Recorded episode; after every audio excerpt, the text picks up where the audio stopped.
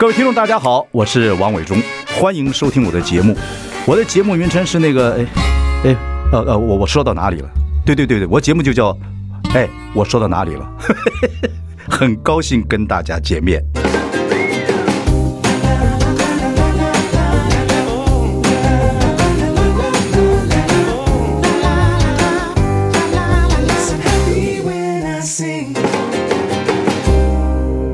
大家好，我是王伟忠，欢迎收听。哎，我说到哪里了？我们已经开直播了，欢迎上中广流行网，呃，以及王伟忠的脸书粉丝专业收看。呃，英国女王伊丽莎白二世九月八号辞世，好像 Charles 这个 Prince Charles 要继承王位，所以今天我们要邀请到我们这精通历史的于小姐 来跟我们聊聊历史上啊这个传位的故事。不过呃，这个女王啊是真的受。万人的这个敬仰啊，对对，做的事情那个分寸极好啊。虽然是君主立宪，可是他受到英国人很多的这个支持、支持啊、推崇、爱戴。然后对啊，那世界的领袖也非常喜欢他，而且呢，有很多文章报道他的非常，他具非常有幽默感，非常好玩。他那个过世这个地方在苏格兰，我去过啊。然后呢，我们一团人还有人因为是呃，就上教堂那天还碰到。这个女王，对女王还抬头看看，怎么这么多亚洲人？亚洲人的面孔很有意思。那她都会在这个哦，在那边休假或怎么等等等等。然后很有趣，就是这都是真实的事情，就真的有老太太离我们这么接近。对对对对。然后真的有那个什么那登山客，美国登山客，就诶就是在那个地方登山，然后真的碰到他说：“哎，你看起来很像，呃，很像英国女王。”你有你有啊？你有没有碰过英国女王？你会想说我没有，但这位有，那是他的那个。那个 security guard，然后就说这位有啊，security，那 security guard 说对对对对，嗯，他我就说他碰过很多次，那人就很幸福，就跟那人跟他的那个 guard 一起一起聊天，聊了半天之后呢，还给女王说，哎，那你帮我们两个拍个照片。女王说 OK，很有趣的一个女王，很有意思。你记不记得那个在奥林匹克那个伦敦奥运的时候，你有看那个影片？他跟 Double Seven 演 Double Seven 的。我不晓得啊，就开幕的时候啊，那有一个大家可以上 YouTube 去看，很精彩。所以是伦敦奥运，对对，伦敦奥运。所以大家搜寻伦敦奥运跟女王，呃，跟 Double Seven，James Bond 是电影的人，电影，但是那个开幕很有意思，演 James Bond 这个这个角色，对，然后进去接女王，坐直升机，两个从跳跳伞下来，后来用剪接的。我想，我想说，真跳。这幕一定要看，各位听众朋友，OK，大家记得搜寻。对对对。现在这个女王在九月八号辞世，下礼拜一就举行国葬。呃，我相信这个大概这个仪式不是于小姐你所呃专长的嘛？这种英国的这种礼仪啊，等等等等。我赶快的认真研究一下。大概跟听众朋友讲一下，有些什么是你觉得很有意思的？嗯，就英国的葬礼，我们分。国葬跟礼葬，礼是礼仪的礼，嗯嗯，那国葬当然就毋庸置疑，就君主，当然，或是女王，嗯嗯嗯。那我们讲礼葬的话呢，它有时候是可以被升等为国葬的。我举一个有名的例子，大家一定都晓得，就丘吉尔啊，丘吉尔，他评价很两极，对他。后来很多人都不支持他了嘛？他也不是，他其实就是二大战结束之后，他以为他自己可以继续呃就任。殊不知，很多人对他评价就不，他也很潇洒啊，他就说这个九把打烊了，我就就回家吧啊。但他有名，他这个 V 对 Victory 就是他比出来的嘛，所以心情当然心情当然不好。对，但我们在欧洲就不要乱比，倒倒过来的这不好，这样。OK，那那个时候呢，丘吉尔的葬礼就是由礼葬被升等。为国葬，那国葬的比较特别的地方，比如说他的灵柩会由英国的皇家海军的水兵嗯。来扛。哦，那礼葬的话会是用马匹。嗯嗯，那丘吉尔毕竟他还是首相，他不是真的君主或是女王嘛，所以呢，他在国葬那一天，他的这个皇家礼炮嗯。应该是二十一响，他是只有九十九响。嗯，这是国葬跟礼葬，礼葬就是比如说戴安娜、嗯，柴契尔，嗯，他们就是礼葬，嗯嗯。那还有一个差别就是这个钱谁出？嗯，国葬当然就全民买单了，国家出。那礼葬就是你的家人也要负担，你自己有没有遗产？有的话你要负担这笔费用。真的？对，哦，就国家没有要全部帮你出钱。哦，对。可是皇室帮他生的。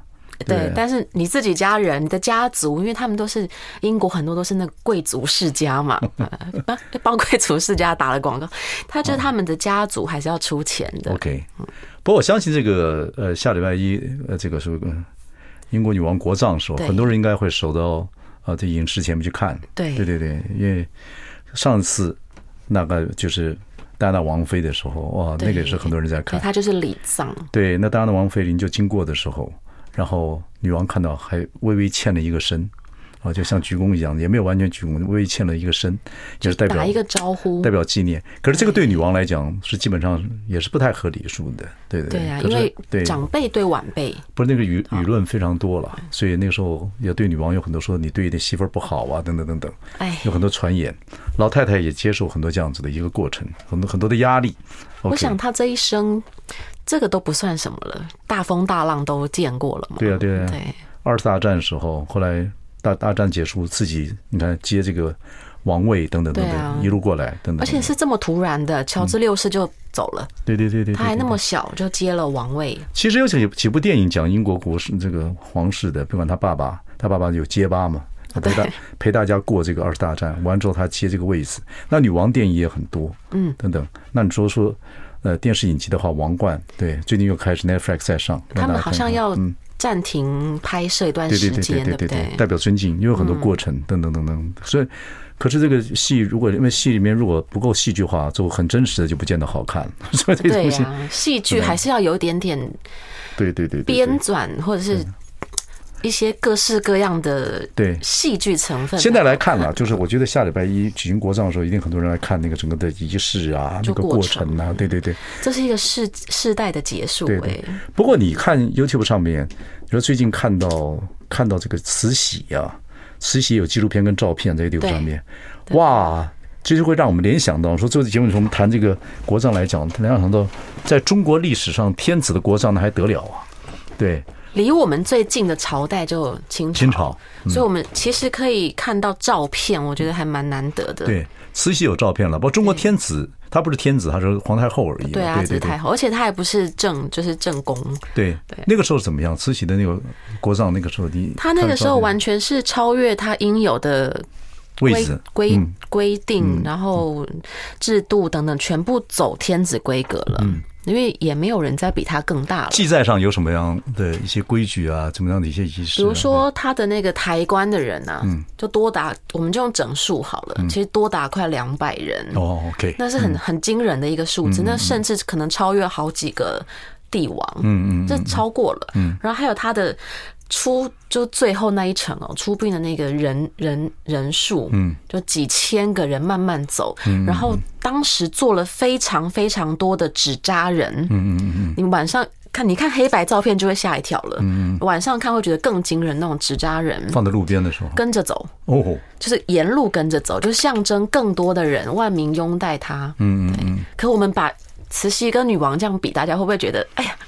大家都讲到清朝，感觉好像都是已经尾端了。可是你刚才讲，你刚才讲说清朝，你说慈禧那个时候跑到热河去，八国联军呃就进北京的时候，他连夜脱逃嘛？对，连夜脱逃，带着带着皇帝，带着光绪啊，先把珍妃给搞死。对，就是我说。我说，我听老人家讲啊，听老我们是呃，我们家族从北京来的嘛。说对，八国联军来的时候，也就是没，其实北京人都已经习惯，就把门关起来就好了，关起来大家就自己过日子，外面杀手掳乱七八糟的，就看怎么这么淡定。哎呀，其实整个历史上我们搞不清楚，就是那个清朝的时候，老百姓怎么过日子？对啊，你知道怎么过日子？你看那个历史都会觉得害怕。一会儿这样英英法联军，一会儿这个八国联军进来，鸦片战争啊，然后什么的。哎呦。哎，这太后带的皇帝可以跑了，留下恭亲王这些人，你们收拾后面的事情，大家要跑了。然后整个八国联军不进来，还要还要谢谢赛金花，对不对？赛金花这个我们我们之前讲过柳如是，我总记得吗？对对，那那个朝代不一样，朝代不一样，但他们的身份都是一样，是。天下人皆知的很有名的名妓，对青楼，青楼，青楼可是青楼多侠女啊！对啊，我们说那时候侠女出风尘呐。你说赛金花故事，各位不知道不不知道知不知道？所以那时候跑走之后，大家不那个还是赛金花挡住这个德国的，因为她那时候有她嫁的丈夫，嗯。也就是后来的他们清朝的外交官，嗯，她要出仕到国外的时候，她自己的那个丈夫的原配啊，嗯，她觉得。我是良家女子，我不要抛头露面。对对对。那带着赛金花去，赛金花很乐意，而且她去学很多的不同语言。嗯嗯。她就认识了那时候德国的一个将军瓦德西。嗯嗯。那时候德国的军队进来的时候，你是八国联军的时候。对。嗯。那时候德国的军队进来，那赛金花是有跟这个他们协议，就是几天之内尽你的力量，嗯，不要伤害北京城的百姓。对。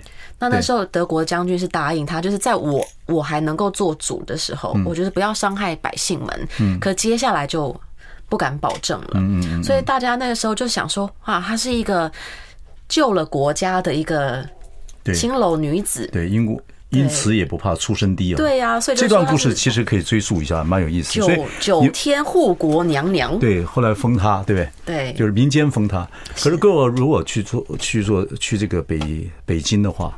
那个地方就大使馆街那个地方，就是当初八国联军在这样一个地方，对不对？那边有个河，那个马都在那边进城的都知道，那时候停先停下来喝喝水的那个地方。后来那个地方就是就是城垣旁边啊，然后后来城被打掉了，就盖路了，就变成几环几环几环。那地方大家就知道，那个时候八国联军停的地方。后来慢慢变成大使馆、大使馆街啊等等等等。所以那个时候，哎呦。哎呦，老太太就带着那个光绪就走了。对呀、啊，所以百姓都会想说：“哎，赛金花救了我们那，对我们的太后呢？对对，她连夜脱逃了。对，回来的时候呢，听说走的就不一样了。如果我们假设如果去的话，她用一天好了，回来可能用了一个月。我们就用一个这样的一个比喻啊。那回来的时候呢？官员、民众夹道跪着要欢迎他，对。然后呢，还有人帮他拍照，他还看到那个摄影机，嗯，还还挥了个手，哦，很喜欢拍照。你说那时候照片有留下来？对，他还挥了个手，然后呢，这个大家夹道欢迎。那时候官员为了要让他开心，做的事情是什么？嗯，有些街道很丑，有什么垃圾呀，还是一些脏水沟，嗯，就用布把它遮起来。哎，我不要让老我们家的这个老太太看到这个城市的样子不好看。慈禧呀，哎呀，对，好，慈禧这样说起来，还有很多人哦，牙痒痒吧，恨得牙痒痒。好，我们休息一下，等一下回来。I like 103, I like radio。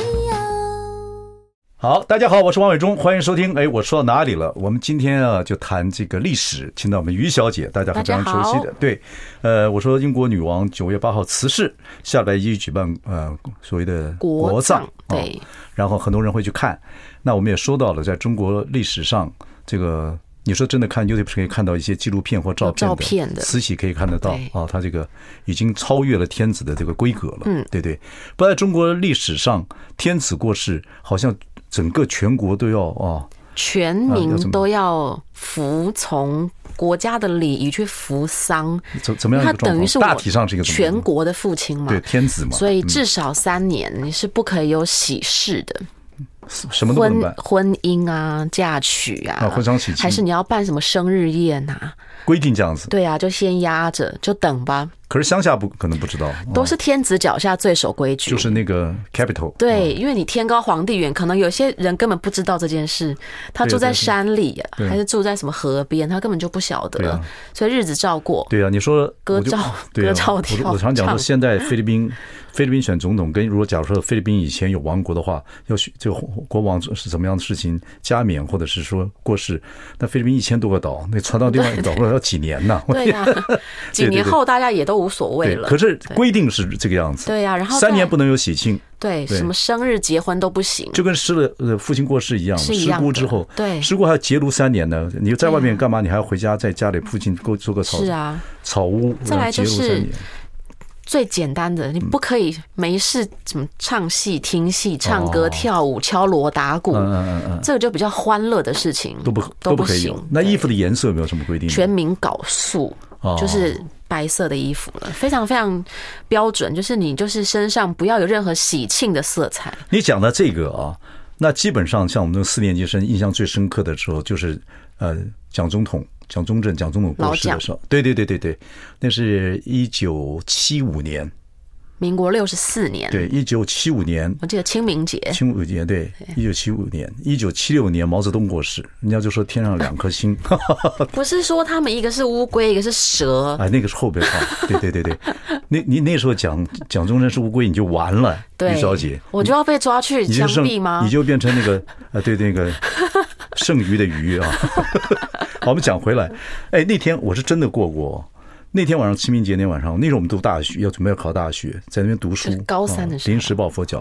那我在嘉义，那外面的雨棚上，那个雨打的哒哒哒哒哒哒，嗯，跟我们现在讲蓬勃大那个漂漂泊大雨一样，就像那个箭呐射在地上一样，哒哒那个那个那那个雨滴这么大啊，是这样子哦。那个雨下的很大，你用瓢啊把水泼出去一样的那个水，然后全台湾都是如此啊，然后雷雨交加，每个人都知道。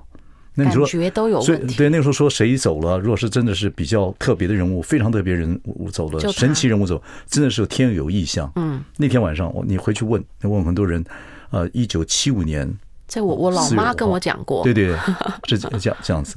那个哦，他过过世之后，那台湾有点呢，类类类似这种这种天子一样，就是国家的一个对啊元首。学校呢，我们都要挂这个。那个是黑黑的布条啊，等等等等，然后报纸是不是全部就是黑色的？那时候那时候有没有彩色报纸？应该还没有什么彩色报纸，就是全全部黑的。哦，对对对对对对对，连字都没有，连呃，比如说你的那个那个头版头就头版头的那个字是红色的也不行，对对对，就是黑的，对对，有这个状况。然后大家也不可能有什么信了，电视上所有彩色都变成黑白。那时候有彩色，应该有有，应该就变黑白。我记得应该有了，对，然后就就就就这样子，然后整个。整个就是这个状况，真的就是，对，很明显，对对，也不能那时候谁哈哈大笑，你不知道怎么是总统死了，哎呦，哎呀，还得了，对对对，枪毙你，有点像，没到那个地步，没到那一步啊，也不要给蒋家加这么多的色彩，可是是有这个状况，有点类似，嗯，好，OK，国丧，对对，就是，不过我觉得一个天子或者皇室过过世。呃，古往今来最重要的也就是传位问题嘛。对，对对对，你说现在的英国女王这个没什么传位很明确。对，全国全世界都知道。对，这个这个 Prince Charles 就接王位了。嗯、最好笑的网络新闻你知道吗？网络笑话，就是很多退休的人，嗯，就是说他无所事事了七十三年。对，就然后就是很多人突然间一夕之间他要上班了，很多人对很多人工作了一辈子，对，觉得很闷，就现在很开心。你看，我们快退休了。就他七十四岁快要上班，太好了。就宽慰大家，你心情如果不好，你就想一下查尔斯。对对对，他无所事事了七十三年，他一夕之间突然要上班了。对，我们于小姐没事也看看 Line，啊，看看什么东西。OK，这个是没有问题。可是如果讲到在中国皇上过世之后，这个传位问题。啊，那最精彩的，最精彩的就是九王夺嫡，就是雍正的时候。对，这个我们，但是我们在休息，叫等一下下段开始讲这个事情之前，我要问你，为什么有人讲九王夺嫡，有人讲八王夺嫡？讲八王跟九王差的这一个人就雍正，因为他后来从王雍亲王变成了皇帝了。嗯嗯嗯。那当然这是人数上还是他有参与嘛，所以实际上还是九个人为主。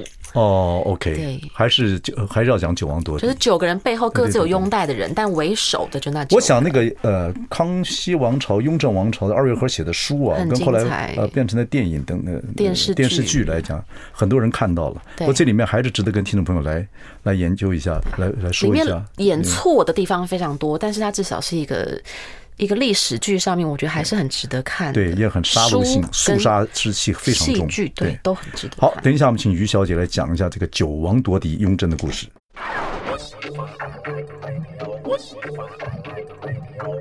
大家好，我是王伟忠，欢迎收听。我说到哪里了？我们请于小姐来跟我们聊聊这个历史的故事。大家好。呃，对，英国女王因为辞世，所以会有国葬。当然，他们有什么传位的问题，顺次这个顺位啊，已经排得非常整清楚了。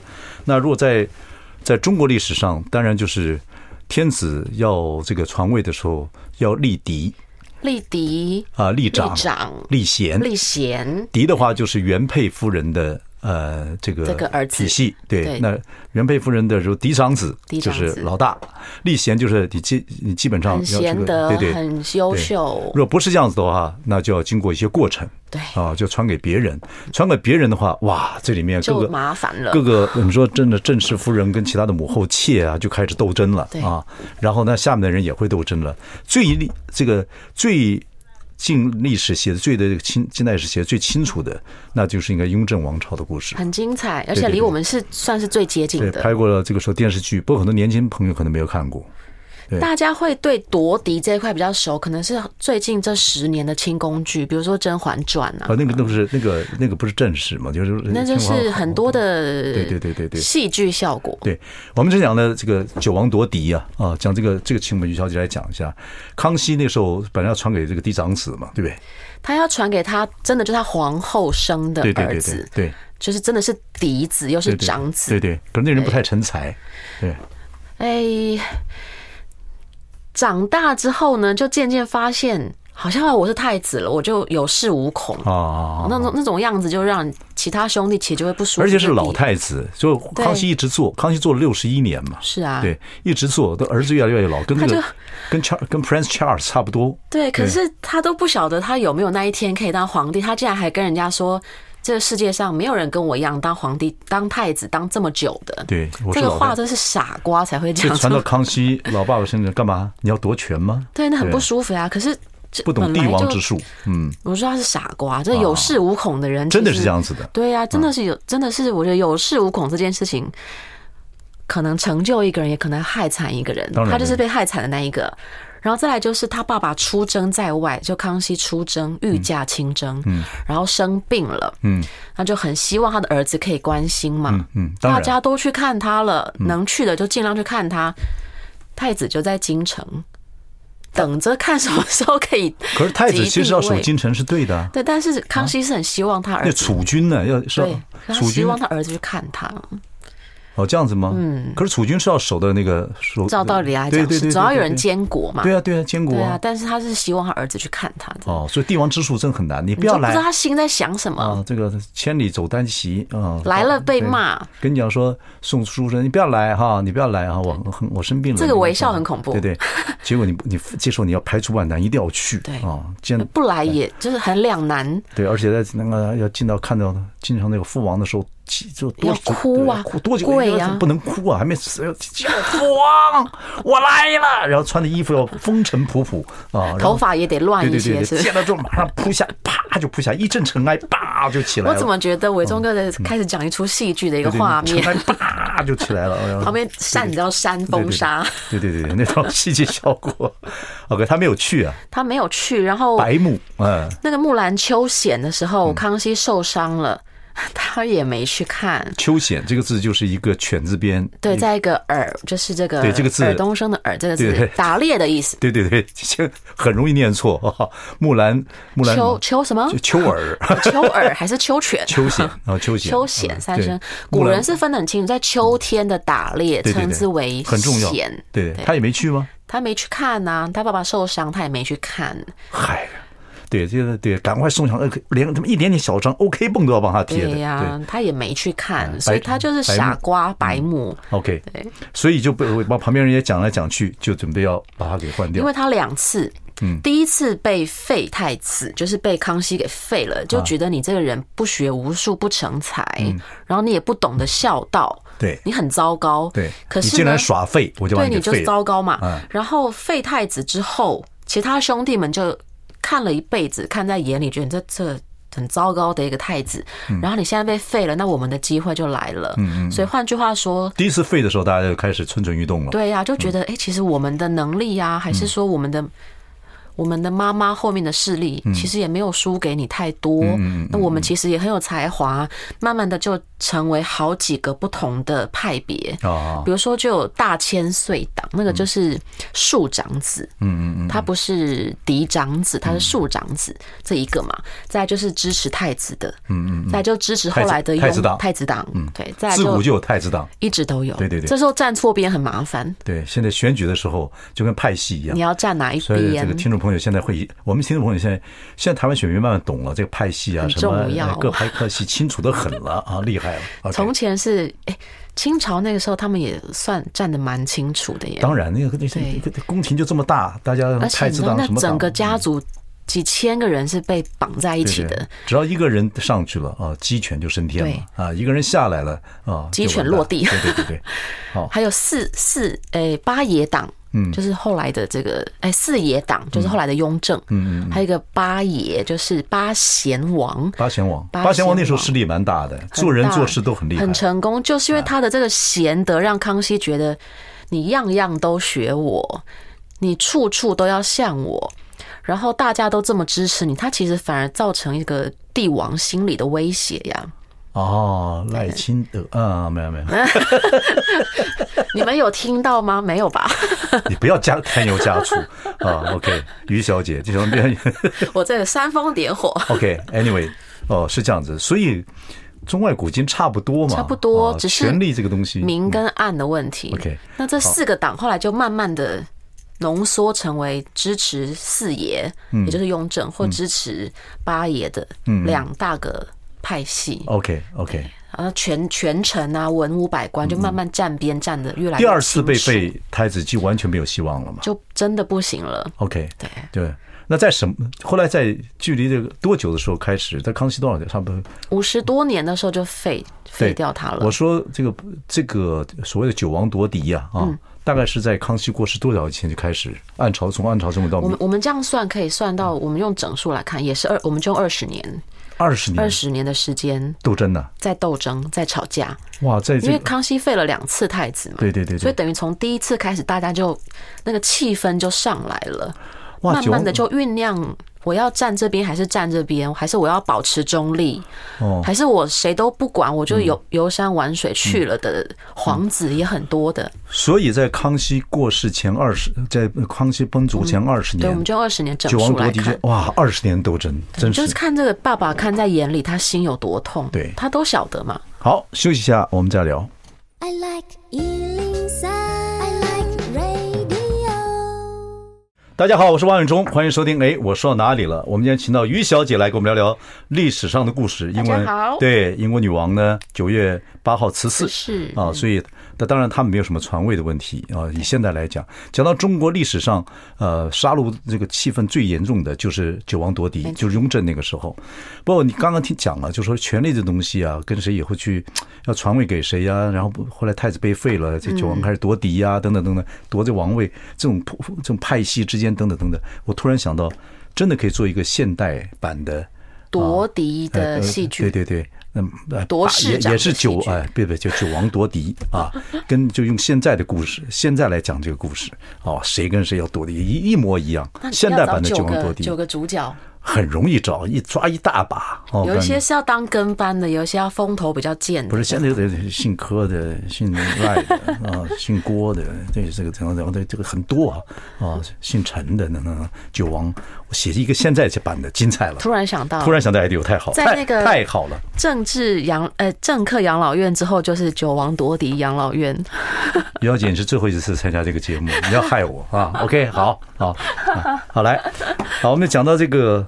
九王夺嫡是个太子之后，这个废了太子之后，雍正对不对？康熙废了太子之后，然后其他这个几个王就开始要就分门派系了。嗯，对。可是足足二十年的斗争，对，我们就用整数二十年，对对，伤了爸爸的心啊。对对对对，康熙非常非常难过，所以不知道怎么传位了，就把自己就把它写在什么上，还是怎么样？嗯，当时还没有。这样的一个传统，嗯，最早开始我们说把那个传位的遗诏，嗯，放在盒子里面，然后用那个蜡封好，对，嗯，那是从雍正开始，嗯，那他当然就是看着爸爸，然后看着我们兄弟互相残杀之后，才有了这样的一个想法，放在那个匾额后面，匾额后面，正大光明匾后面，OK。那那个时候，其实我们看九王夺嫡，看到最后哦，我们会发现四爷党，也就是后来的雍正，跟八爷党这两个是。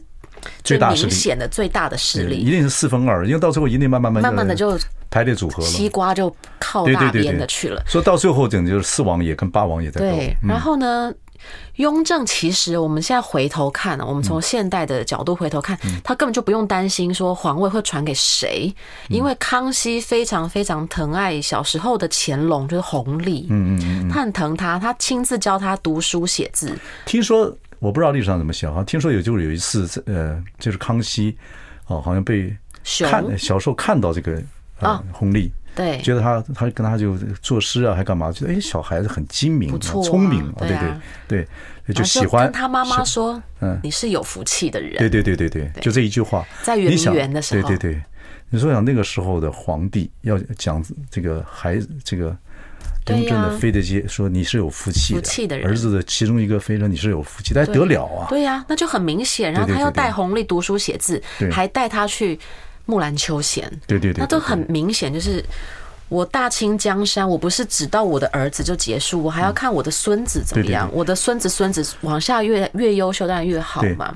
可是这个在宫廷里面，当然宫廷在但但还是很有确定。还是不会去，雍正还是有哎，对对对，还是隔一代嘛，所以雍正还是不能确定嘛，所以斗争还要继续存在。所以他就在圆明园先当这个隐居退隐人，当了非常非常久。雍正啊，对，在圆明园里面，然后因为他爸爸给他的，对啊，他还说自己就是一个隐士，我不问世事。你看那个清朝的画，还可以看到。雍正在那圆明园里面这样子，然后把自己打扮，他们都好喜欢扮成古人道士啊，古人道士、汉人呐，有这样子的画。乾隆也是，他们其实那就是在韬光养晦，对啊，就让自己光芒能够收敛。对对对对，我觉得等等爸爸自己来发现，我们这边很优秀。所以各位要，这各位选民们啊，你要注意这个，要看在江湖上哪一个政治人物开始收敛他的光芒啊，隐隐。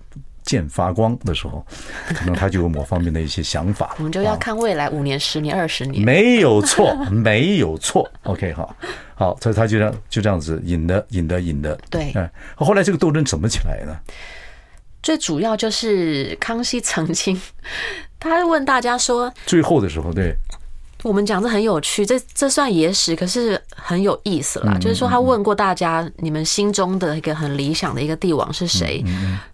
很多的臣子全部都认为是八贤王，嗯，就是这个贤亲王，嗯，这个当然让康熙不高兴，然后康熙也觉得你处处学我，处处像我，那很多的弊端啦。比如说这个赋税的问题，还是贪官污吏的问题，就不会被改变了。嗯，因为你都学我嘛，当好人的意思。那让雍正当皇帝，其实很清楚，就雍正的个性，不像他的隐居的生活，其实他个性很蛮狠的。嗯，烧杀掳掠变成正派经营的话，就要杀贪官污吏这件事情，嗯，从来没有心慈手软过。你说康熙交给雍正的任务？对，是不是？然后让他去处理这些处理贪官污吏的问题，对他比较能够下手杀。可是八贤王的话就是贤德在外哦，对对对对对呀。可是雍正就可以把任务完成，嗯。所以在康熙的心里面觉得说，我若我若走了之后，康熙也是有很多腐败的事情，有一些烂摊子总得有人，总有人要擦屁股，嗯，对，收烂摊子，心里暗暗觉得就是应该传位给对啊这个四王爷。像我们二月河那个戏剧就开始，或者是。各式各样的传闻说雍正夺嫡改遗诏，嗯，那这个就是很显然就是因为康熙没有留下他到底要传位给谁，嗯，这件事情嘛，嗯嗯，所以后来八王啦、九王啦，没有口述了，他们就开始闹雍正啊，嗯，可是雍正。他小时候，他爸就给他四个字，叫他放桌书桌上，就是借己用人。嗯，这是他亲自写给雍正，告诉他你的个性太急。后来雍正就传给了李登辉。哎，对，李登辉也讲了这四个字，我们立刻跨朝代，好烂的好烂的历史这个概念呢。好，OK，我们休息一下，回来啊。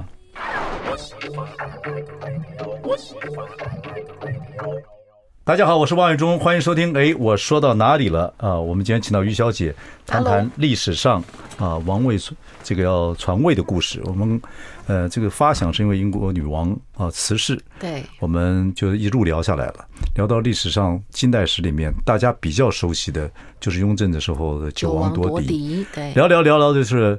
这个康熙看这些孩子在这个夺王位，心里很难过。对，那几乎斗了二十年，到最后的时候，当然还是把他的这个诏书放在盒子里面啊。原则上他是很清楚的有写下来，对，但就没有公开，没有公开。那时候还有口谕了，有时候会跟旁边大臣也交代，可是都没有，就是写在宝盒里边。写在宝也就造成后来大家打开来看的时候，所谓的顾命大臣打开来看的时候，所以传位于于啊。四四这个这个四对。四太子嘛，对，就是于四皇子，四皇子。对。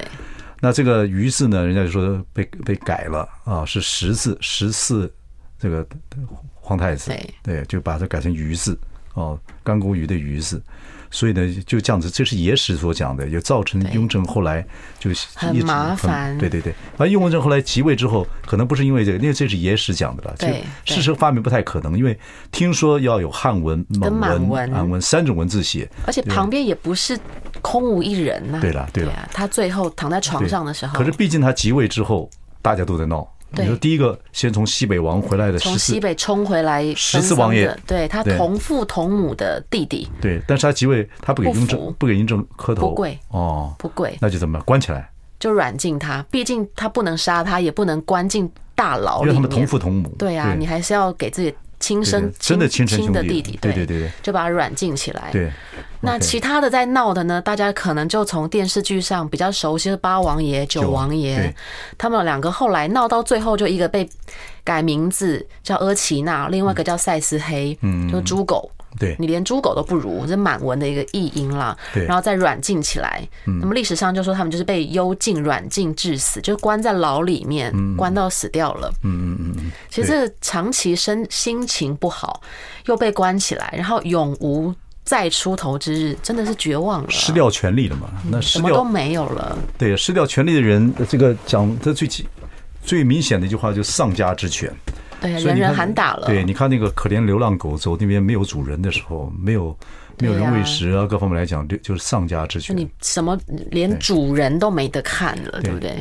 那后来十四王爷也是也是软禁软禁到最后也是对，也是就又就走了，也就走了。所以他们的命运其实只是被关在什么地方，嗯，就这么简单的差别而已。对对对对，十四是软禁在自己的住所里面，或者是妈妈那边，就是比较好的地方，对，不是大牢。所以现在没有这个问题。那个 Prince Charles 啊，就是就是顺顺利的。对对对，七十几岁就继王位，要上班了。那天还有 YouTube，就是他刚上班的时候，人家摆的那个钢笔墨墨水在那边，他叫人家拿走，那个嘴脸看起来 哦，非常讨厌。如果他妈还在的话，你敲他。What a doing？OK，好。然后呢，我们讲说，那雍正后来就是把他这个就要很清楚的告诉大家，我传位给谁，就放在这个。对，正大光明匾的后面。啊，后面后来真的是拿出来看吗？这是就重要的，比如说军机处的人一定在，对对对对。然后比如说一品大员会在，对啊，大家看得到。那传给那时候传给红利是很合理的一件事情嘛。其实真的也没有几个儿子可以挑了，嗯，他其他的儿子要么嚣张跋扈，嗯，要么就是。过于荒唐轻浮，嗯嗯嗯，那传给乾隆很合理，而且乾隆当宝亲王，宝贝的宝，宝亲王的时候，他跟他爸一样，哎，出去帮他爸整治贪官污吏的时候，一样下手也是不眨眼的，烧杀掳掠变成正派军，就是他杀贪官污吏从来不手软，这是算是我们用武功来看好。那文字的话，他找了画师来画。我们清朝版的《清明上河图》啊，哦，对对，假的嘛，五个宝亲王。都是汉人的画师，画了这个清朝版的，现在在台北故宫。对对对对，清朝版的对《清明上河图》，所以其实文武他都是有很好的声名在外。那乾隆乾隆这辈子皇做皇上过瘾了，对，就他我我在想哦，好像没有什么事情要非常非常担忧，他好像就真的比较。放松，而且爸留给他很多钱呐。对，他就对，然后后来我说那个呃乾隆这个十全老人嘛，对不对？对啊自己。然后他，而且他是退位的，哦，他就是还退位之后还活了多少年？他是六即位六十六十六十年，他不要超过他的这个爷爷康熙六十一年，不要超过六十一年。对对对，他八十九岁过世。哦，对呀，到嘉庆四年左右。对呀。哦，嘉庆即位四年，你看他做太上皇，太上皇，对对对，很过瘾啊。他那时候从江南搬了一个，哇，我换我去过江南，然后我觉得这江南美景非常非常漂亮，我把江南美景搬上来，我将来退休后我要去住在那个地方宁寿宫花园。他一天也没住过，他一直还是住在养心殿，就没有真正的放下皇帝的权利过。嗯嗯嗯，好。乾隆呢，这个是过得很愉快，就传给了嘉庆。不过说实在，从嘉庆之后，就慢慢的这个啊，清朝的这个盛世就开始慢慢就开始。很多人会说，乾隆中期后大概就不行了，因为他花太多钱，比如说打仗，对。然后下江南花的钱有时候比打仗还多，嗯嗯，花太多钱了，嗯嗯。还有各式各样的，比如说文艺活动，烧制瓷器啊，嗯，各式各样的艺术产品，他也花非常多钱的。不，嘉庆的时候，嘉庆君游台湾的这个传说就很精彩了啊，对呀，等等等等，歌仔戏又演的非常多，那个。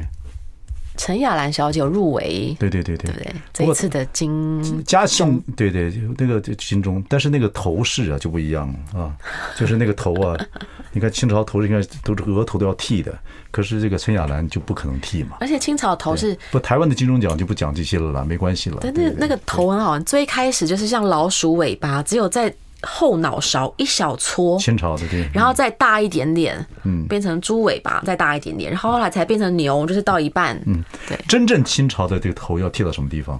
就最一开始几乎整颗头都剃啊，只有留后脑勺一小撮。你说清朝是这样？对对对。然后慢到乾隆的时候，都还是只有后面一小撮哟。所以我们看到那个历史上呃戏剧上那个很帅的乾隆们，他们头发都太多了，对不对？哦，这么留到。头的一半一半大概已经到清朝末末期了。哦，头发会像哦，这样子啊。对，所以从老鼠尾巴。清朝清朝如果知道，真的就要就要秃秃到这个地方。对，我对就要剃到这里。对对对对。大家会想说，那头发长出来怎么办？像光绪就记录很明显，每三天就要刮一次头。他还刮一半呢。如果真的按照清朝来讲，不知道这个女真族最早的时候为什么要留这种头发？不知道，还挺特殊的。对对对，就完全就是不同民族的独有的文化。对的，搞不好那个民族最开始的时候就是，就像契丹啊、蒙古那留前面很特别，有可能不知道，不得而知。OK，好，谢谢于小姐跟我们讲讲历史上没有教的事情。OK，下次再找些呃跟现代啊、跟现代时事有关系的一些话题，没问题。我们从历史上来看。好，谢谢于小姐，谢谢我，谢谢各位。